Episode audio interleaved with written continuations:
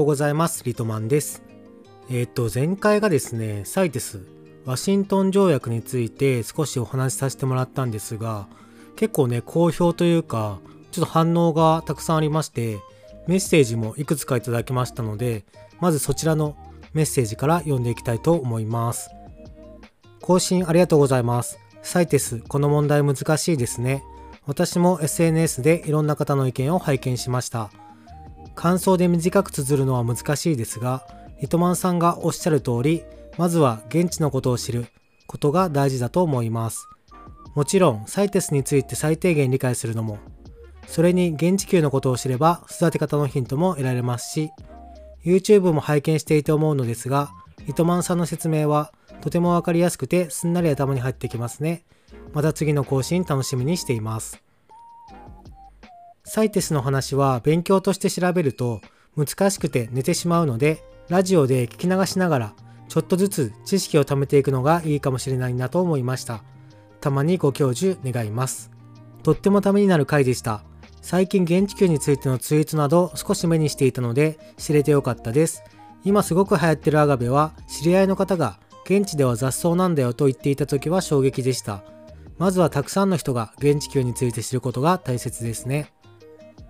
今回もポッドキャスト楽しく聞かせてもらいました。わかりやすい解説ありがとうございました。聞いていてわかりやすかったです。サイテスは聞いたことある程度でしたが、ちゃんと考えないといけない問題なんですね。浅い考えで現地球の方がかっこいいからと手を出すのはやめようかと思います。まずは未消株や持っている現地球から未消できるように頑張ってみたいと思います。また配信楽しみにしています。という感じで結構ですね、いろんなメッセージをいただきまして、で思ったのがあの私が思ってるより結構サイテスとかワシントン条約ってまだまだとっつきにくいんだなっていうのはやっぱり今読ませてもらったメッセージ見てても感じるところでした。まあ確かにサイテスって意識してちょっと調べたりしないと何だろうかっていうのは、まあ、分かりにくい単語だったりしますよね。まあ特に今ってどこの園芸店行っても普通にグラキリスとかユーフォルビアとかサイテスかかってる植物って売ってるのでまさかその買った植物がそのワシントン条約で輸入が制限されてるなんてなかなかそこまで考えながら植物買うって最初のうちは難しいのかもしれないなとちょっと今回のメッセージいただいて思いましたね。まあだからこそやっぱり YouTube でこのネタやった方がいいのかなとは思うんですけどいやーでも YouTube でやるとねやっぱり一気に見てくださる方が数が増えるのでいやきっと燃えるんだろうなと思うんですよね。なのでなかなかそこで決心がつかずですが、まあちょっと機会があったらやっぱりサイテス、まあいいか悪いかっていうところは置いておいて、まあサイテスって何か、ワシントン条約って何かっていうところの話だけでも、まあ YouTube とか多くの人が目にする場所で取り上げた方がいいのかななんて今回思いました。まああとはやっぱりこういった形で感想メッセージいただけると、まあ、どういった方がポッドキャスト聞いてるのかなとか、どういう考えを持ってるんだろうっていうのはわかるので、すごくありがたいです。引き続き感想メッセージお待ちしてますので、ぜひよろしくお願いします。ということで、本日も天気を気にする人のラジオを始めたいと思います。このポッドキャストは天気を気にする人の私リトマンが雑談8割、植物に関する話題が2割でゆるくお送りするポッドキャストです。さあ、ということで、もう3月に入りましたね。やっという間ですよ、3月。1月の、あの、大正堂の10万円福袋。あの動画を上げたのがまさしく1月入ってすぐだったんで、あれがもうついまだこの間のような気がしますが、あれからもう1ヶ月2ヶ月が経ったんですね。もう毎回感じますが、3月が終わったら1年の4分の1が終わっちゃうので、いやーどうですかこの2ヶ月間。皆さんなんかいろいろ取りかかれましたか？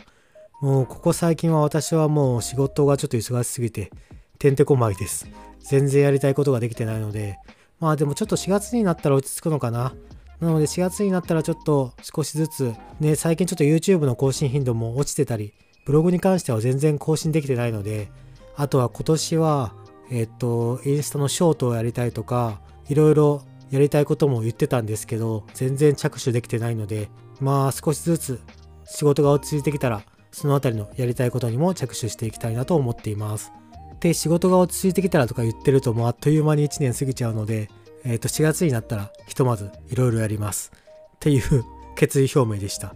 で、今回3月初めての更新ということで、3月の植物の管理についてのお話をしたいと思います。で、3月なんですけど、最近だいぶ春めいてきたと思いませんか？あの、先週も言いましたが、春めいてきたと同時に、今年花粉がめっちゃやばくて、もう毎日辛い、本当に辛いです。もう毎日花粉のせいでちょっと何もやる気が起きねえっていう現象にはちょっと陥ってるんですが、まあでもだいぶ日中の気温も暖かくて、昨日、おとといか、おとといの土曜日休みだったんで、まあちょっと外で園芸ごとやってたんですけど、もうだいぶ薄手のパーカーだけで全然十分寒くないぐらいの感じの気温でしたね。まあ、ただやっぱり昨日今日ちょっと涼しいですよね。なのでやっぱりまだまだ夏型はもちろん外には出せないですし、まあちょっと寒さ対策気を抜けないかなっていった感じはします。って言っときながら、ビニールハウスのちょっとヒーター、昨日も今日も入れてなくて、まあ、大丈夫かなっていった感じですが、まあ、なんとか5度は下回ってないかなっていう感じでした、自分のところでは。なので、この時期は大抵最高気温が15度いくかないかないかなぐらいか。で最低気温もまだまだ5度前後ぐらいなので、まあ引き続き冬の管理に近い管理方法は続けていった方がいいんじゃないかなとは思いますが、うちでもそうですが、もうだいぶ芽吹き始めて、花芽を上げてる株が目立ってきましたね、夏型でも。今、うちのグラキリスがだいぶ花つぼみつけてるので、今年ちょっと早いかなっていう気はしますが、もうすっかり植物たちにとっては春の陽気を感じてるのかなと思います。なのでそろそろ植え替えとかそのあたりの作業ができるようになってくるのが3月ですね。なので私は動き始めて、まあ、比較的多少寒さに強いようなユーフォルビアとかそういったものは植え替えを始めています。まあ、あとは屋内で管理を完全にするぞっていう夏型なんか寝たのか寝てないのかいまいちわからないような夏型に関しても植え替えは始めてるので、まあ、今年こそはちょっとちゃんと植え替えをしようっていう自分の中での決心をしまして特にちっちゃめの苗ですねちっちゃめの苗ちゃんと寄せ植えで今上割ってる苗が多いんですけどちっちゃめの苗ちゃんと植え替えしなきゃなと思ってあのセラートの2.5号鉢を508買いました。ちょっとしばらくは植え替えに忙しいかなと思います。なので植え替え、種まきは、えー、っと、もうできますが、まあちょっと植え替えに関してはやっぱり休眠してる株はやめといた方がいいかなと思います。なのでなんとなく成長点のあたりがムズムズと芽が出てきそうかなっていう株とか、あとは種まきにしても多分朝夜は今の温度だと発芽率かなり低くなるのであのヒートマットとか、ちょっとそういうのを使って温度を上げながら管理をした方がいいんじゃないかなとは思いますね。あの自分が一番種まきで推奨してるのはゴールデンウィーク明け？ゴールデンウィーク明けの頃だったら特にヒーターとか使わずにもう自然にその辺に置いといて発芽する気温になってるので5月ぐらいが種もまけるしあとは夏型の植物も外に出せるっていうタイミングが自分の中では5月ですね。まあ、なのでそのあたりのタイミングに関しては、まあ、それぞれ環境が違うと思うので、まあ、ちょっと自分の環境での外に出せるタイミングっていうのを見計らっていってもらったらいいのかなと思いますが、まだ今の時期は夏型は外は厳しいかなと思います。まあでもだいぶ天気が良くて日も長くなってきたので、そんなに株数が多くなければ、日中だけ外に出してあげて太陽光をしっかりと当ててあげるっていうのもありかもしれませんね。で、水やりに関しても、もうさっきから何度も言うように芽吹き始めてる株だいぶ出てきてると思うので、芽吹いてきたら水やりをするようにしてください。ただそんなに頻度はまだ高くなくていいです。そんなに頻度は高くなくていいんですけど、水やりをしないと、この芽吹き始めた新芽がすぐに枯れちゃったりとかしちゃうので、まあ少しずつ水やりは再開していっていいのかなと思います。その代わり、まあ毎回言いますが風はしっかりと当ててずっと濡れた状態が続かないようにはしましょう。今の気温だとまだまだ風がないとやっぱり土乾きにくいと思うのでしっかりと風を当てることも大事です。で、この時期自分が個人的に一番ちょっと気をつけた方がいいというか注意してるのは虫、害虫ですね。特にハダニと貝殻虫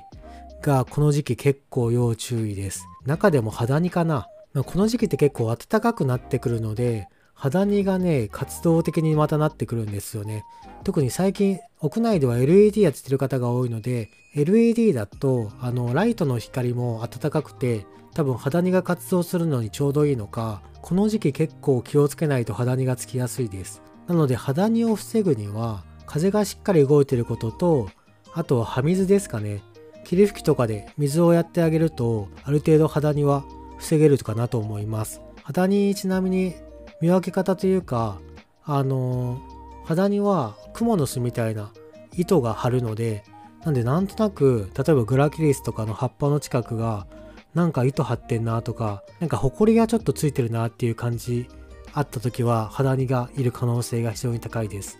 肌荷がいるとねなかなか花芽が上がってきてもうまく開花しなかったりとかあとは新芽が出てきても、まあ、そのまま茶色く枯れちゃったりするので肌には気をつけましょう。風を動かす。霧吹きをする。これだけでもだいぶ肌には防げます、まあ、あとは薬剤ですね。薬剤もこの時期きっちりとあげた方がいいと思います。なかなか YouTube では薬剤の話って扱いづらくて、まあ、私自身もそんなに知識があるわけじゃないのでそこまで取り扱うことはないんですけどやっぱり薬剤はこの時期にはしっかりとあげておいた方が虫の今後の発生頻度っていうのはぐっと下がってくるかなと思います。まあとりあえずねやっぱりあいつらは新芽をかなり好むので新芽をちょっと虫にやられちゃうと、まあ、かなりここからちょっと葉っぱの展開がもたついたりとかこじらせる可能性も高いので、まあ、一気に枯れるっていうことはあまりないんですけどなかなか夏ぐらいまでちゃんと葉っぱが展開してくれなかったりすることもあるのでこの時期の虫はちょっと気をつけましょう。っていうのがやっぱり一番気をつけなきゃいけないことかなと思います3月に関しては。まああとは寒さ。寒さもだいぶ和らいできたとはいえ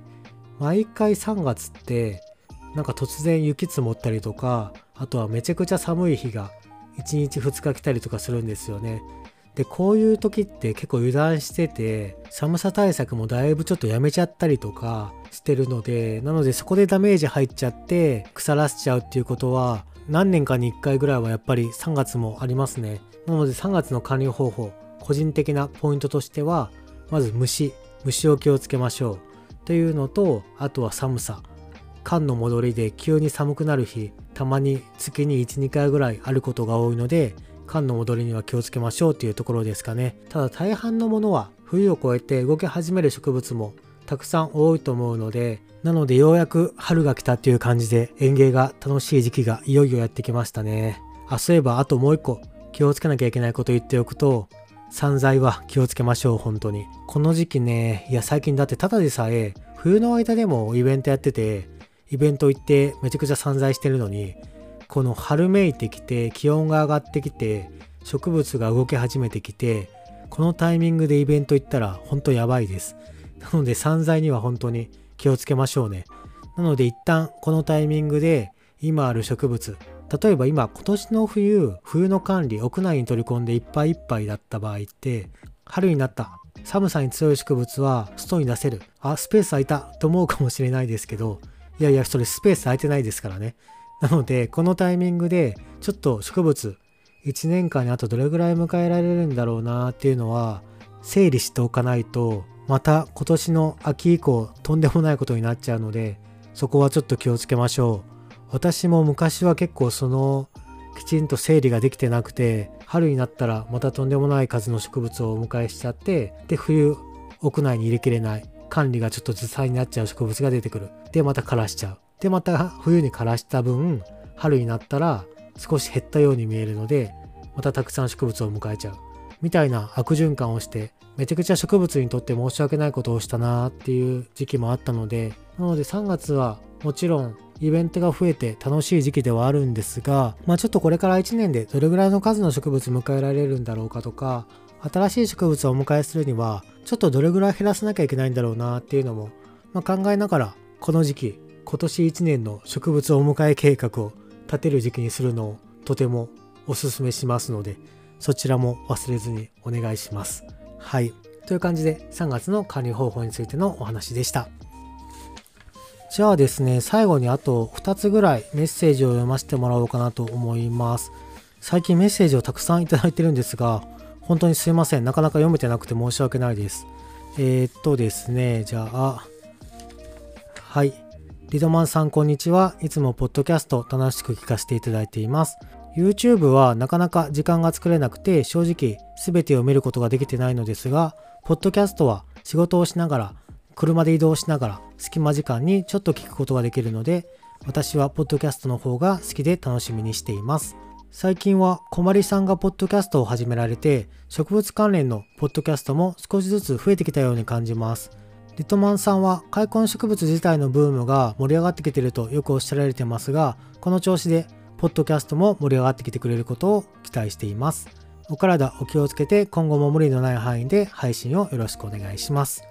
そうそう、こまりさんっていう方が、まあご存知の方も知らない方もいらっしゃるかと思うんですけど、こまりさんっていうまあ、私もフォローさせていただいてる方がいらっしゃって、ブログとかされてるのかな？で、その方が最近ポッドキャストを始めたんですよね。なんていう名前でしたっけ？